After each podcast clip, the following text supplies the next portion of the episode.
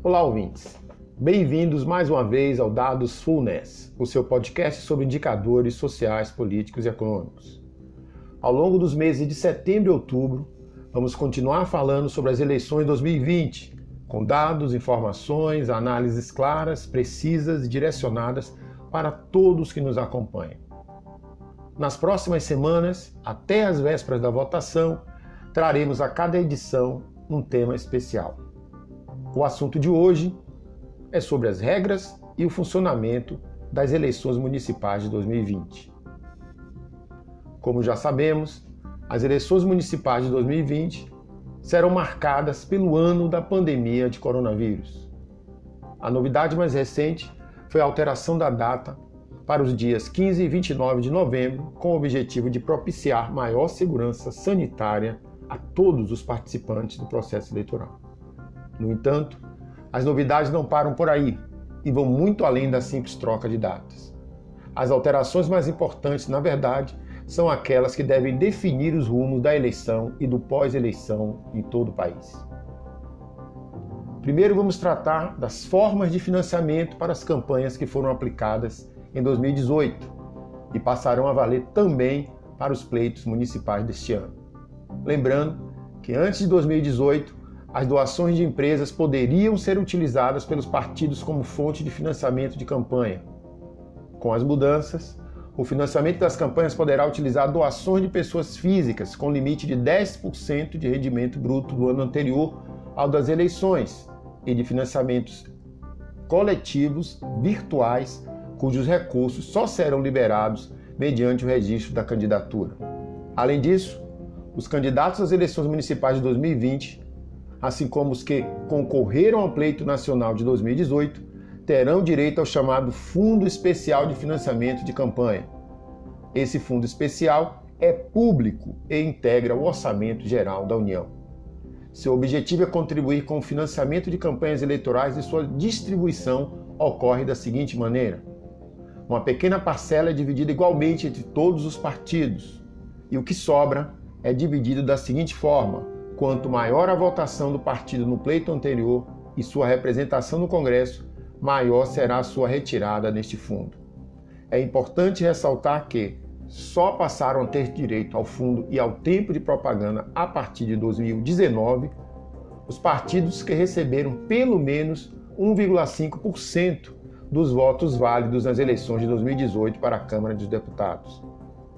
Se não conseguiu cumprir esse primeiro parâmetro, o partido poderá ter acesso ao fundo caso tenha eleito pelo menos oito ou nove deputados federais distribuídos no mínimo em nove estados brasileiros.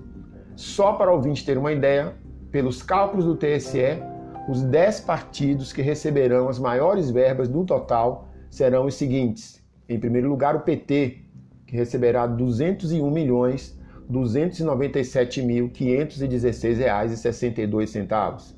Em segundo lugar, o PSL, que receberá 199 milhões 442 mil 416 reais e 81 centavos. Em terceiro lugar, o MDB, que vai receber 148 milhões 253 mil 393 reais e 14 centavos. Em quarto lugar, o PP, que receberá 140 milhões 669 mil 215 reais e 2 centavos. Em quinto lugar, o PSD, que receberá 138 milhões 872 mil 223 reais e 52 centavos. Em sexto lugar, o PSDB, que receberá 130 milhões 452 mil 61 reais e 58 centavos. Em sétimo lugar, o DEM, que receberá 120 milhões 819 mil 759 reais e 8 centavos. Em oitavo lugar, o PL, que receberá 117 milhões 621 mil 670 reais e 45 centavos. Em nono lugar, o PSB, que receberá 109 milhões 545 mil 178 reais 16 centavos. Em décimo lugar, o PDT, que receberá 103 milhões 314.544,11. Os partidos que menos receberão são os seguintes: PSTU vai receber R$ 1.233.305,95.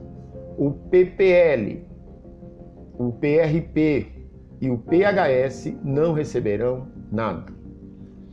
Além do tão cobiçado fundo partidário e as novas formas de financiamento, outra novidade que deve mexer muito com os bastidores das eleições deste ano será o fim das coligações para os cargos de vereadores, ou seja, os partidos terão que conseguir seus próprios votos. É sempre importante lembrar que, até este ano, a lei permitia que os partidos formassem coligações para eleições tanto para os cargos majoritários como para os cargos proporcionais. No sistema atual, os votos de todos os candidatos e legendas da coligação eram somados conjuntamente, de modo que seriam formadas coligações e não partidos individualmente.